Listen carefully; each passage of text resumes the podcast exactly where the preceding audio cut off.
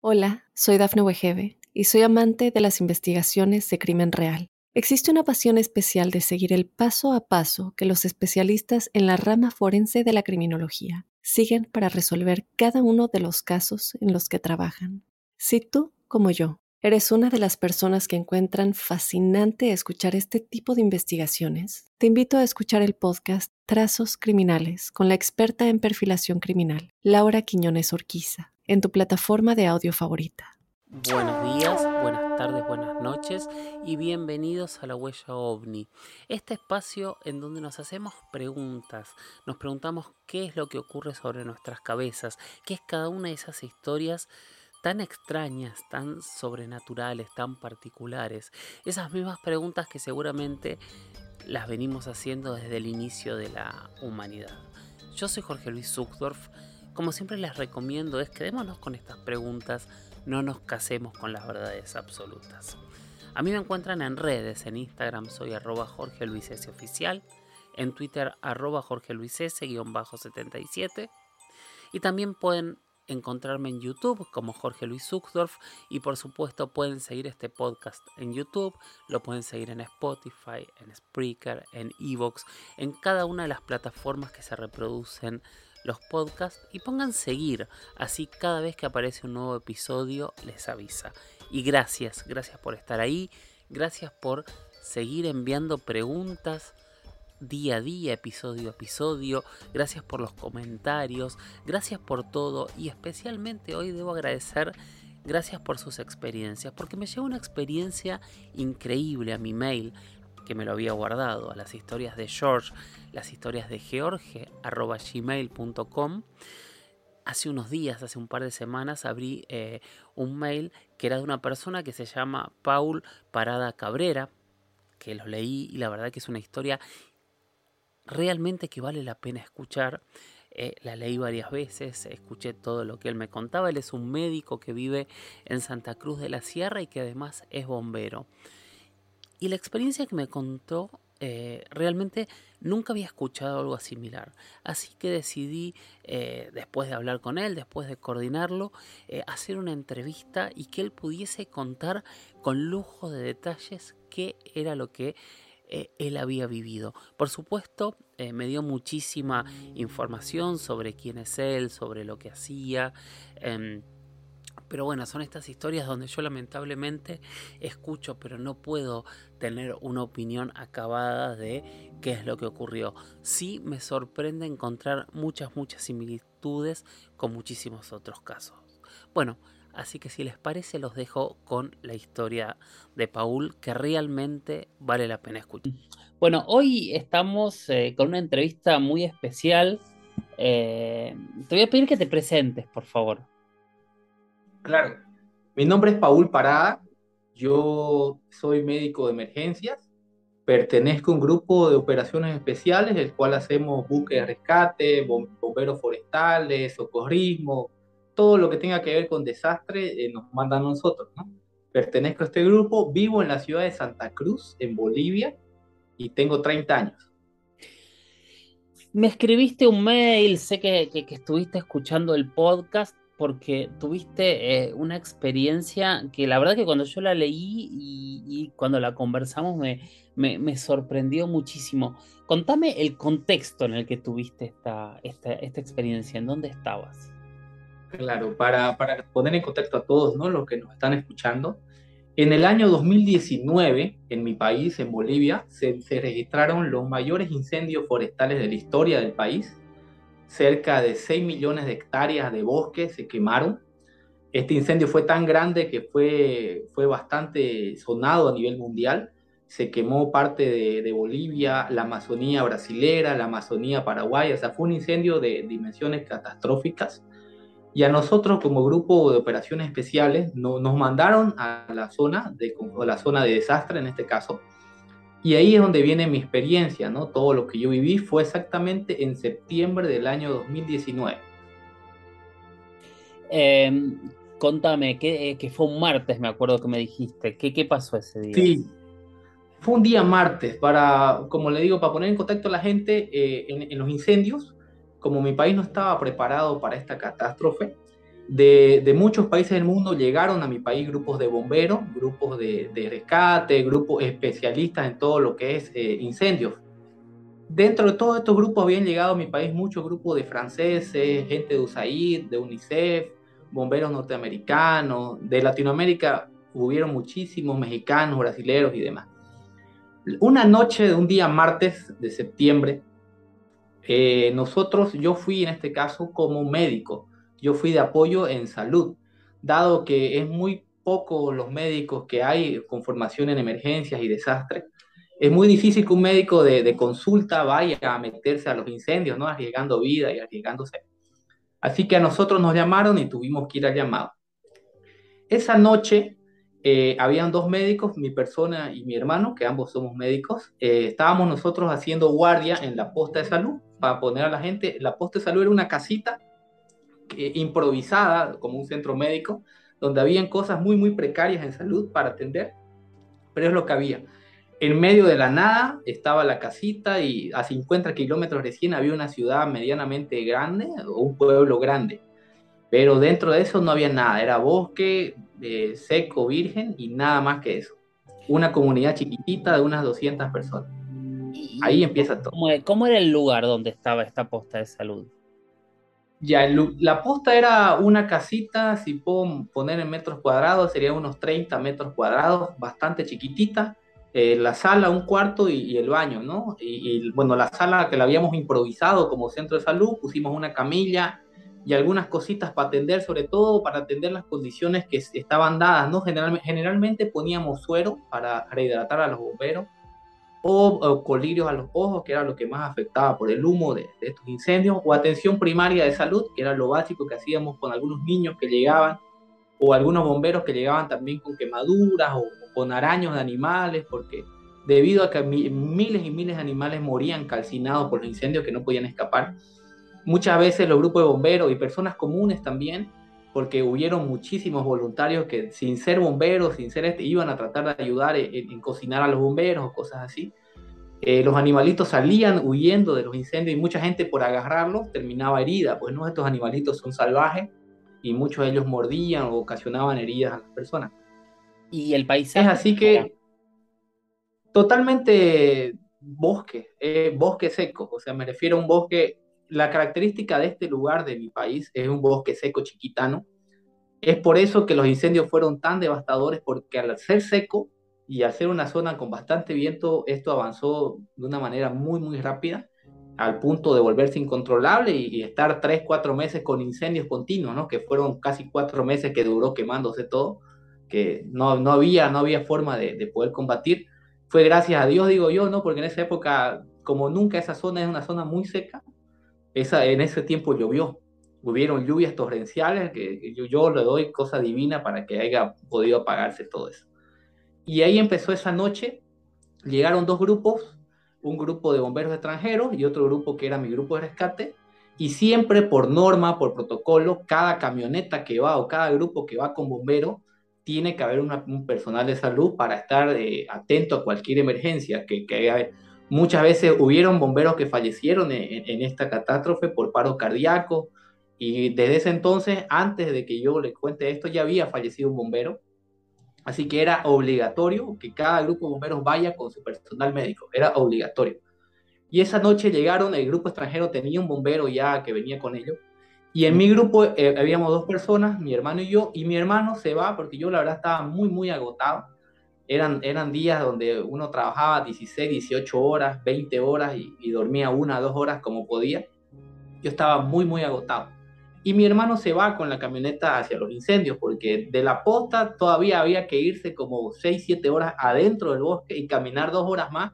O sea, yo le hablo un lapso de 9 horas para llegar donde estaban los incendios. O sea, un viaje durísimo. Y es así que esa noche yo me quedo en la posta de salud porque siempre había cualquier eventualidad o, algún bombero llegaba herido o quemado y, nosotros éramos la posta o el centro de atención primaria más cercano que había a los incendios. Ya eh, accidentes graves o, cualquier cosa grave que ocurriera tenía que ser evacuada por la ambulancia hacia la, localidad más cercana que estaba a 50 kilómetros, donde sí había un hospital pequeño que podía ayudar a, en estos casos de atención. Esa noche yo atendí, me acuerdo bien, atendí en la tardecita, atendí a unos niños que fueron a pedir coliro, atendí unas personas ahí. Y ya luego, total silencio, los niños de la comunidad se fueron, total silencio, una noche muy, muy fría la noche. Yo salgo afuera de la postita para no fumar dentro de la posta, yo me salgo afuera, me pongo mi cigarro y me pongo a fumar. En esto, a unos dos, tres cuadras, venía caminando una persona una persona, lo que diríamos nosotros gringo, ¿no? Una persona europea, choco, rubio, alto, blanco. Yo no me asombro en absolutamente para nada, no me asombro porque como para mí era común todos esos días almorzar, cenar, compartir con gente de todos los países, sobre todo franceses, que eran los que más habían europeos, para mí era normal. Yo dije, el tipo venía caminando, como venía caminando hacia la posta, yo supuse que necesitaba ayuda médica porque todos los bomberos, todas las personas que estábamos ahí en los equipos de apoyo a los incendios, todos sabíamos que la posta más cercana a los puntos de incendio era donde yo estaba. Y de ahí, para emergencias mayores, a 50 kilómetros del hospital. O sea, y él venía caminando, yo supuse que necesitaba algo, quizás una aspirina o le dolía la cabeza o algo, pero venía solo. Y yo dije, bueno, seguramente salió de su grupo y se ha venido a buscar atención. El tipo venía con una mantita, una manta, una colcha. Venía caminando, vino caminando hacia la posta y yo todavía le digo así, en tono de chiste, le digo, hermano, ¿qué pasó? ¿Qué te ayudo? ¿Qué necesitas? Y él en perfecto español, pero en perfecto castellano, me dice, sí, por favor, necesito ayuda. Y en eso ya eh, le digo, pasamos, abro la puerta, él pasa conmigo. ¿Tenía tonada el, el castellano? ¿Era un castellano de, de, Bolivia, de Perú, de Argentina, de España? No tenía ningún tipo de acento, no tenía ni acento español, ni acento gaucho, ni paraguayo, ni uruguayo, nada. Era un español neutro, tampoco mexicano. Era un español neutro, totalmente neutro. Era un español, yo sí podría decir que español latino, pero sin acentuaciones, sin, sin, sin, sin nada característico de un país. Un, un, español, tampoco fue que yo hablé mucho con él como para darme cuenta ¿no? de, de qué acento tenía, pero no tenía acentuación, era completamente neutral. Claro. Un, español, un español latino neutral, así neutro. Él entra conmigo a la posta y en lo que va entrando al centro de salud, a la casita, yo le digo, este, y bueno, ¿y, y cómo te ayudo? ¿Dónde está tu herida? ¿Qué pasó? Y él, él se, tenía un traje ahí donde ya empieza la cosita a cambiar. Se saca la manta y él tenía un traje de, una sola pieza, color azul, con líneas plateadas. Eran, yo recuerdo bien, lo tengo muy presente, eran líneas punto, línea punto, como un código Morse, como un QR, eso era.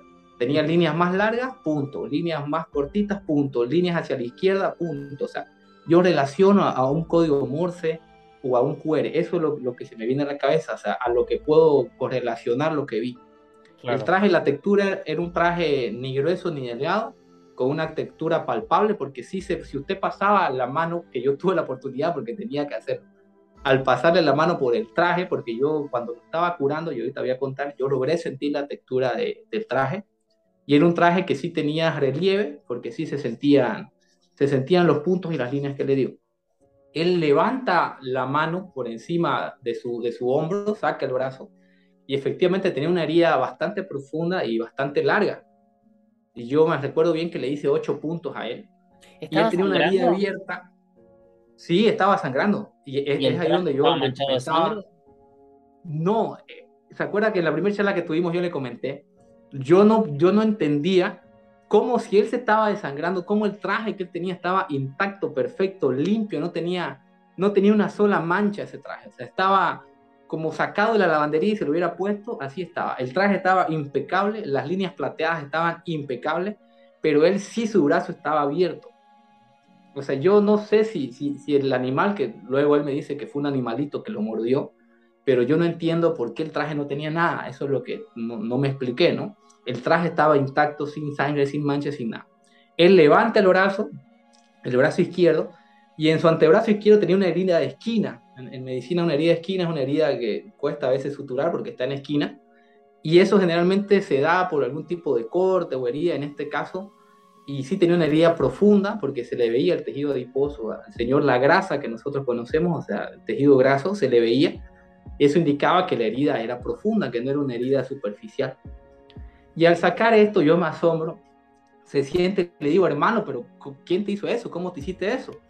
Y es aquí donde él mentalmente, mentalmente, con la voz de él, él me dice una cría de puma. Eso me dice él, una cría de puma.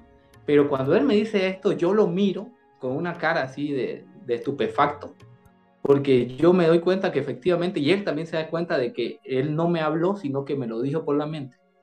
Y sé que no era mi, mi imaginación ni nada, porque al, mirarlo yo, él también me mira y se da cuenta de que, realmente lo dijo por la mente.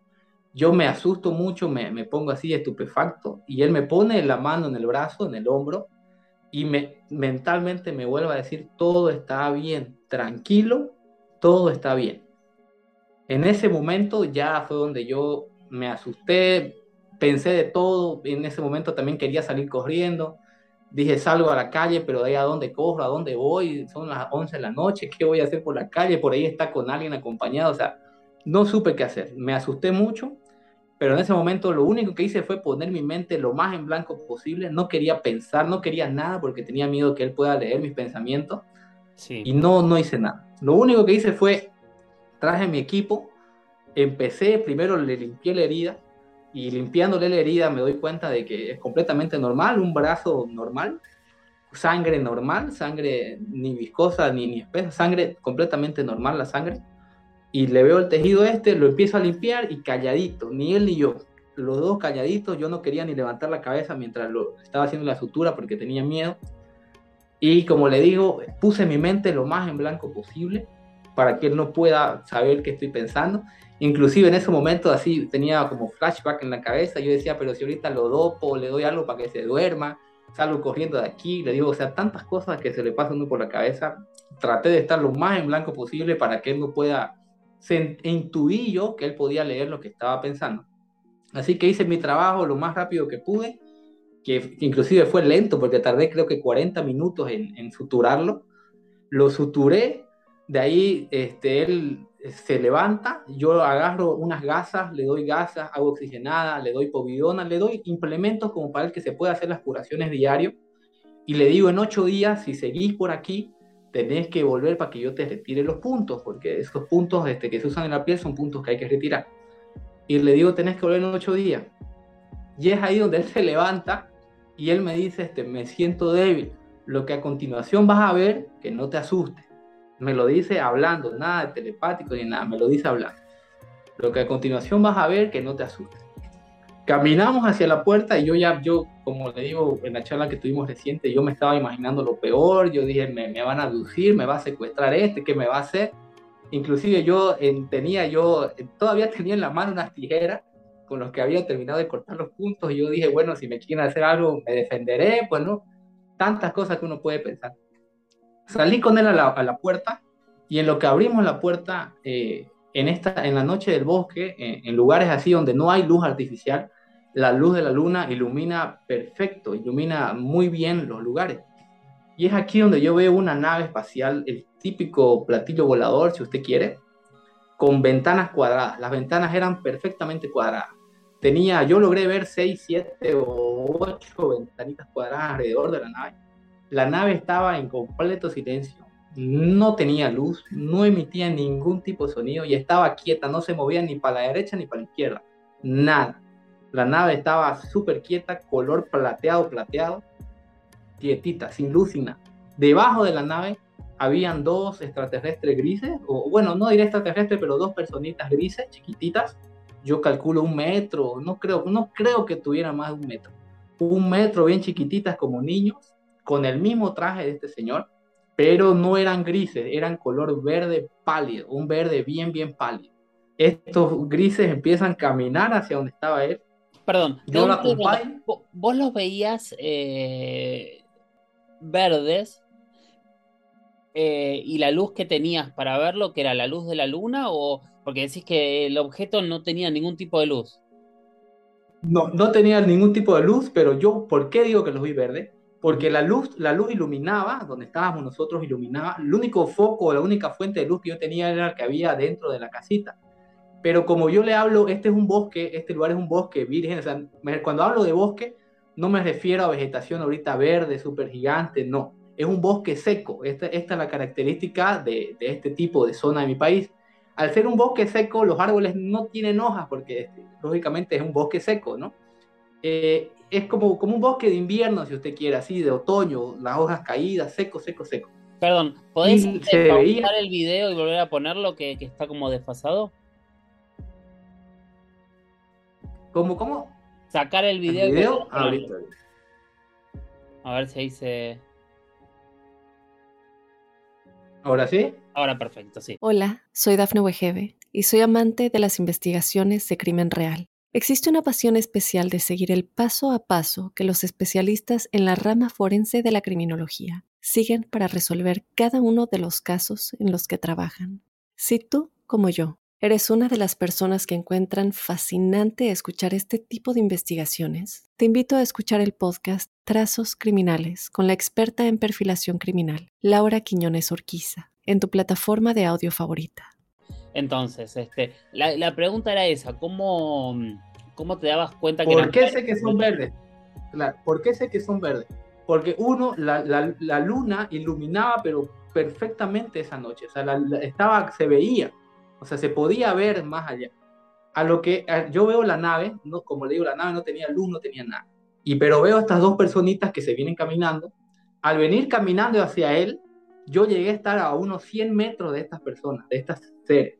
Y fue a esa distancia que yo le digo que eran verdes, porque yo los vi y no eran grises. Eran verdes, pero un verde muy, muy pálido, verde agua, si usted quiere, pero un verde pálido, no eran grises. Era un verde pálido. No le miré no le miré las manos, no, no miré nada, porque yo realmente estaba concentrado en, que ellos no me hagan nada. Lo acompaño a este señor, pero ya no, no tuve los huevos, si usted quiere, de, bueno, o sea, tampoco le iba a decir, pues chao, ya que te vaya bien, porque estaba con mucho miedo, tenía mucho miedo. Yo lo acompaño, cuando ya veo que está a una distancia prudente, le digo, bueno, me, me, entro, ¿no? Y él me hace, él me hace el gesto de ok, el gesto de, de Terminator, así, me hace ok y me dice, gracias, Paul en ningún momento yo le dije mi nombre, no le di mis datos, nada. Él me dice eso, yo vuelvo a la casita, no sé si el tipo se fue flotando en una luz, si, si, subió por luz, no sé si la nave aterrizó y ellos subieron, no sé. Yo me entré a la casa, me senté donde lo había suturado y lo primero, lo primero que se vino a la cabeza fue, tengo ADN extraterrestre aquí conmigo, tengo gasas llenas de sangre de este tipo, yo decía, debo ser la primera persona en el mundo que tiene, tiene esto, o sea, tengo con qué probar lo que me ha pasado.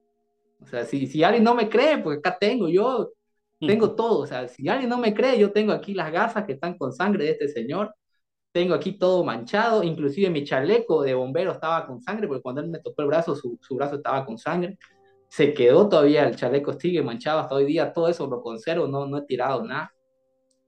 Y ahí me pongo a fumar dentro de la casa. Y como le digo, no supe en qué momento amaneció, yo di vueltas toda la noche, no quería yo mirar ni por la ventana, o sea, yo estaba en un estado de pánico, pánico total. Tenía mucho miedo, tenía miedo que me toquen la puerta y sean estos seres chiquititos, porque el Señor, si bien me asustó mucho, no sentí yo el pánico que sentí con, con ver a los seres. Claro. Ahí sí, ahí sí sentí, sentí pánico, o sea, porque este Señor, como le digo, no sentí yo que tuviera malicia, no sentí yo que, me fuera a hacer daño en ningún momento. Si bien por, por controlarme no quise pensar nada malo, para que él no lea lo que estoy pensando, pero no me dio esa sensación de que me iba a hacer daño. Y aparte yo decía, puta, tiene que ser muy cojudo este tipo de hacerme daño si yo lo estoy ayudando, pues no, lo, estoy suturando, ya sería el colmo que me quiera hacer daño. Y ya ahí, como digo, no sentí yo esa malicia, pero sí sentí miedo con los seres. Con esos dos cerecitos sí, sentí pavor, sentí miedo. Yo dije por ahí, me abducen, ahorita me, me llevan, o inclusive yo en ese momento, cuando veo a estos seres y me regreso a la casa, lo primero que hago es ver qué hora eran porque este, tenía miedo de que hubiera pasado algo o quizás yo tuviera pérdidas de tiempo y me hayan secuestrado y yo no supiera qué pasó. Pero nada, todo tranquilo, me puse a fumar y di vueltas y vueltas por la casa toda la noche. Y en un abrir y cerrar de ojos amaneció. ¿Y ¿Y el, la primera persona que entró, quién fue? ¿O la primera persona que viste? La primera persona que vi después fue mi hermano. Ellos llegaron a las 6 de la mañana, llegó la camioneta, llegó mi hermano y bueno, como le digo, yo le conté a mi hermano esto, la única persona que le conté fue a él, pero ya tiempo después, porque no quería pues yo que, que después de mi historia, lógicamente estas cosas a veces no son muy creíbles, pues no, o sea, la gente no cree Mm. Y yo, mal que mal, yo soy médico, vivo de esto y no quería que después me digan el médico a alguien, o, porque la gente es mala, pues, ¿no? Vamos a ser sinceros. No quería después yo estar ahí mi foto, un meme, el médico a alguien o cosas así, o sea, todas esas cosas también uno piensa, pues, ¿no? Yo vivo de esto, claro, yo vivo de esto, dije, y después, ¿quién me va a contratar? Me van a decir el médico a alguien o cualquier cosa así que dije esto, yo me lo guardo. Si pasó, pasó, pero ya a raíz de toda esta experiencia que yo tuve, fue que yo empecé a escuchar podcast. Yo me, yo no pude dormir. Eso sí, eso sí me pasó. Fue la secuela que sí tuve, fue no poder dormir. No pude dormir como dos, tres meses, no pude dormir. Y yo empecé a usar tabletas para dormir y me volví dependiente de las tabletas porque no pude dormir, realmente no podía dormir de, de, de, la situación. O sea, todas las noches veía lo mismo, lo mismo, lo mismo. Y ya una terapia fue los podcasts. Empecé a escuchar podcasts y eso me ayudaba, o sea, me dormía mientras escuchaba los podcasts, ya eso ya, y hasta el día de hoy, tres años después de lo que me pasó, sigo escuchando podcast todas las noches para dormir. Y tengo un miedo único a mirar al cielo. O sea, cuando yo, cuando yo estoy trabajando en la noche y vuelvo a mi casa de madrugada, tengo pavor mirar al cielo. ¿Hiciste pruebas médicas de esas gasas? Sí, sí, como le, como le comentaba, este, yo, te, yo tenía, eh, en ese momento, lo primero que hice fue, como le dije, pucha, tengo ahorita ADN extraterrestre, si alguien no me cree, pues acá está, o sea, no me van a decir charlatán, no me van a decir nada, tengo todo para probar lo que pase. Y bueno, recolecté eh, dos muestras de gasa que eran las muestras más limpias, y se puede decir, que no estaban contaminadas, bueno, no tan contaminadas como las otras. Las recolecté, las estudié al microscopio, las muestras de sangre seca, le hice tinción de Wright, que es una tinción para poder ver este, al microscopio, completamente normal. Una, en la foto, como se ve la foto de estudio con libro, normal, nada extraterrestre, nada fuera de lo común. Intenté hacerle una muestra de ADN para determinar, digamos, este, la procedencia, pero me salía muy caro. Yo investigué con ciertos laboratorios fuera del, país, de donde yo vivo, que yo vivo en Bolivia, en mi país no, no existe este tipo de, de, investigación forense o cosas así, no hay eso acá. Y yo intenté hacer esta investigación fuera del país, pero me salía muy caro y al final, este, como hablábamos hace rato en la charla previa que tuvimos, que no creo que ningún alguien tenga su registro de ADN en un laboratorio, bueno, así que dije va a ser gastar 4 mil dólares en vano, así que me quedaré, sí, sí, sí, lo quedé de recuerdo, pues no, porque lo tengo guardado. ¿no? Sí, ojalá podamos hacer una prueba de ADN. Es un poco lo que te decía, no sé cómo comparar un ADN con algo que no conocemos, porque por ahí es el mismo, ¿no? De hecho, lo que viste parecía muy humano, más allá de, esa comunicación telepática. Fuera de lo telepático, 100% humano, o sea, un poco más pálido de lo normal, porque era muy, muy blanco. Alto, como yo mido 1,86, o sea, yo soy una persona alta, pero este tipo me sacaba unos 10 centímetros fácil. Muy alto, piel blanca, lo que sí, sí noté bien, que en la charla previa no se lo comenté, es que no tenía vellos. Eso sí, no tenía, o sea, nosotros solemos tener vellos en, los brazos, él no tenía vellos. Nada, muy pulcra su piel, muy laxa, muy suave, muy pulcra. Eso sí, no tenía, no tenía vellos. No, tenía barba. No regresó a los ocho días, ¿no? No, no regresó. Y eso que yo, como le dije, yo cuando yo le hice los puntos, yo le hice los puntos de sutura, yo le entrego el kit de, de, de gasa, de agua oxigenada, para que él se limpie, y le digo, bueno, tiene que limpiarse la herida, tal, tal, tal, le doy las indicaciones de cómo lo hace. Y le digo, tenés que volver en ocho días si seguís por aquí, o sea, sí todavía le si seguís por acá, tenés que volver en ocho días para que yo vea si te retiro los puntos. Y él, ahí ya después de eso, él me dice, lo que vas a ver a continuación, por favor que no te asustes, me siento débil y ya, o sea, yo esperaba que él me diga, bueno, gracias y que se vaya. Y yo por cortesía lo acompañé pues a la puerta, pues. Por, por amabilidad, digamos, ¿no? Por, por el hecho de que, bueno, ya está, se va a ir el tipo este, no va a pasar nada más, algún tipo raro será y bueno, va a quedar ahí. Pero ya al salir afuera y ver la nave ahí y los seres y todo, ya eso cambió todo. Hola, soy Dafne Wegebe y soy amante de las investigaciones de crimen real. Existe una pasión especial de seguir el paso a paso que los especialistas en la rama forense de la criminología siguen para resolver cada uno de los casos en los que trabajan. Si tú, como yo, ¿Eres una de las personas que encuentran fascinante escuchar este tipo de investigaciones? Te invito a escuchar el podcast Trazos Criminales con la experta en perfilación criminal, Laura Quiñones Orquiza, en tu plataforma de audio favorita. ¿Por qué pensás que te daba miedo? Eh, como le digo, el hombre, cuando la primera vez que me dice telepáticamente una cría de puma, cuando yo le pregunto, este hermano, pero ¿cómo te hiciste eso? ¿Quién te hizo eso? Y él eh, telepáticamente me dice una cría de puma, lo que yo sentí ese rato fue miedo y asombro, porque yo lo miro con una mirada de que, o sea, carajo, ¿qué hiciste, digamos, no? O sea, sabes que, ajá, sabes que, que, puta me has hablado a la mente, digamos, ¿no? Porque no era mi voz. Porque claramente cuando uno a veces piensa mentalmente, escucha su voz, y era la misma voz con la que él me saludó al principio, esa voz que le digo español, castellano perfecto, pero sin ningún tipo de acentuación. Y ya yo lo miro y él me mira y él se da cuenta de que efectivamente, este, como diciendo, pucha, no lo dije, lo pensé, o sea, no quería hacer eso me vuelve a poner la mano en, el brazo y me dice, todo está bien, tranquilo, todo está bien. Y ya desde ese momento yo, como le dije, no quise pensar, no quise nada. Yo traté de estar lo más en blanco posible del mundo, hacer mi trabajo y que eso acabe lo más rápido que pudo.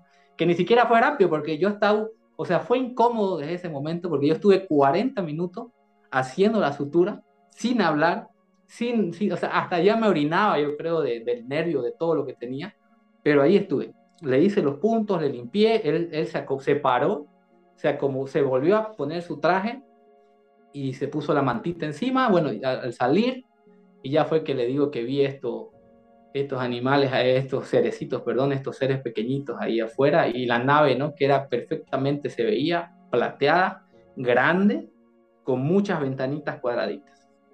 Impresionante, la verdad eh, Paul, gracias, gracias por compartirlo. Contamos que lo tuvimos que hacer dos veces porque la primera grabación encima salió sin audio. Ahora estoy grabando dos ah. veces para tener el audio por otro lado por las dudas. Eh, y lo que yo te decía es eso. Eh, hay algunos casos similares. lo que vamos a hacer es escuchar a, la gente, escuchar a los expertos, a ver qué nos dicen los investigadores. Yo, como, como te contaba antes, hay algunos casos que tienen puntos de contacto. Un caso como el tuyo completo eh, nunca vi. Quedan un montón de preguntas, por supuesto, que creo que jamás vas a, por, lo menos por ahora, no puedes responder, eh, que, que la hablábamos fuera de, de la grabación. De, de, la tecnología, por qué tuvo que venir a curarse si tenía... eso fue lo, lo, que, como yo le comenté, fue lo que más me sorprendió fue eso. Yo decía ya después de que ya se me pasó el miedo, me puse a fumar ahí, me quedé dentro de la casita, yo decía, pero si este tipo tiene esa tecnología, tiene un traje súper, súper de otro mundo, tiene una nave extraterrestre allá afuera que está flotando, ¿cómo no va a tener no, una, nave? Bueno, una nave, bueno, extraterrestre no, pero una nave. Tiene, una nave tan espectacular ahí, levitando, sin bulla, sin luz, sin nada. ¿Cómo si, si tiene esa tecnología, yo decía en mi mente, ¿cómo no va a tener un aparatito para, o sea, no sé, pues pasarse el aparatito y que, que quede todo todo bien, pues, ¿no? Que tenga su hemorragia. O sea, tantas cosas que a mí se me vino a la cabeza. Pero de que si el tipo necesitaba ayuda, necesitaba, porque es lo que creo yo.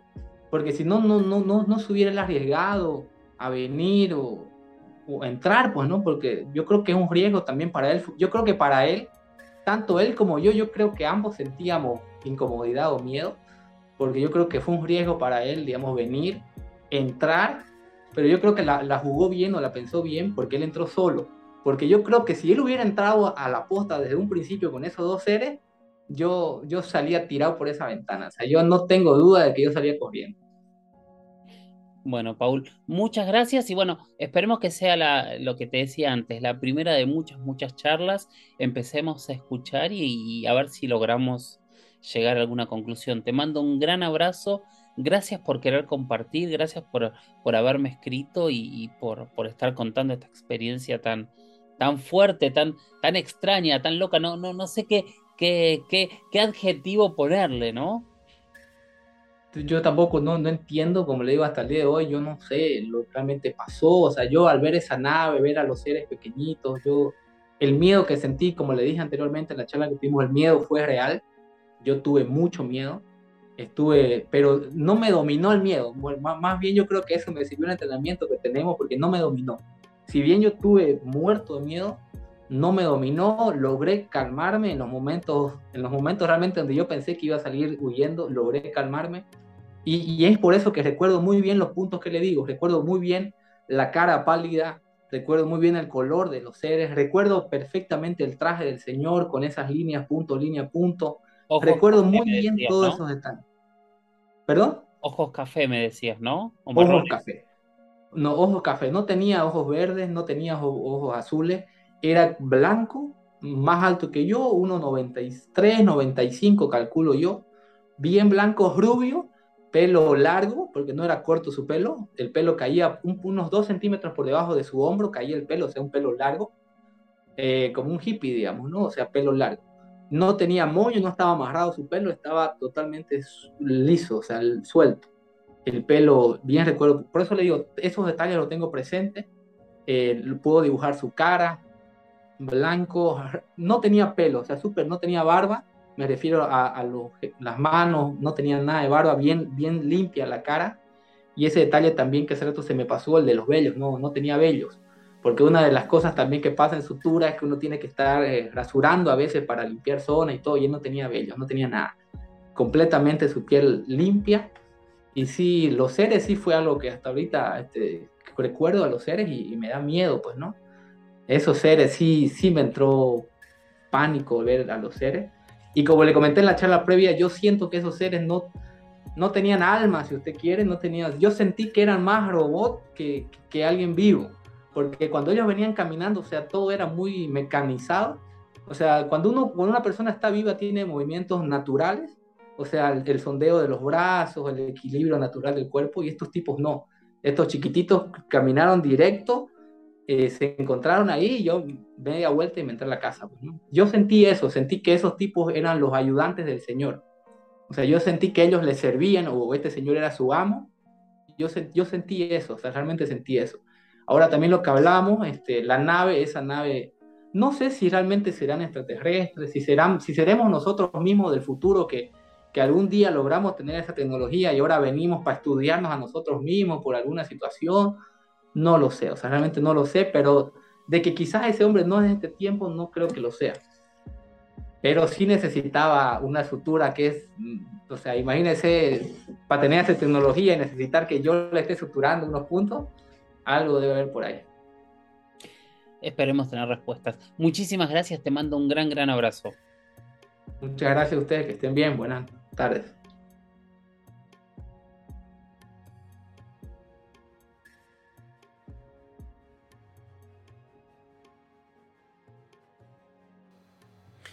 Bueno, bueno, gracias por haber llegado hasta acá. Hoy ha sido un episodio muy diferente. Espero que lo hayan disfrutado tanto como yo disfruté esta charla, haciendo y repreguntando cada uno de estos detalles. Las conclusiones se las dejo a cada uno. Eh, por supuesto, eh, Paul está buscando respuestas, así que si alguien ha tenido algún caso similar, si alguien conoce algún caso similar, contáctense conmigo y bueno, veamos a qué podemos llegar. En principio, este tipo de historias son las que nos ayudan a construir, nos ayudan a entender que muchísimas cosas más allá de lo que ordinariamente entendemos. Gracias por estar ahí, sigan mirando al cielo, sigan capacitándose, sigan conociendo y sigan haciéndose las preguntas correctas, que tal vez juntos o por separado algún día podamos tener cada una de esas respuestas. Gracias por estar ahí y nos escuchamos en el próximo episodio. Chau chau.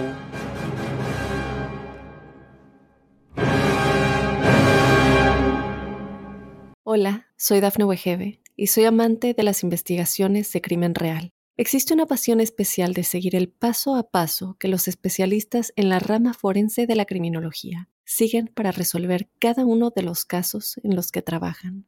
Si tú, como yo, eres una de las personas que encuentran fascinante escuchar este tipo de investigaciones, te invito a escuchar el podcast Trazos Criminales con la experta en perfilación criminal, Laura Quiñones Orquiza, en tu plataforma de audio favorita.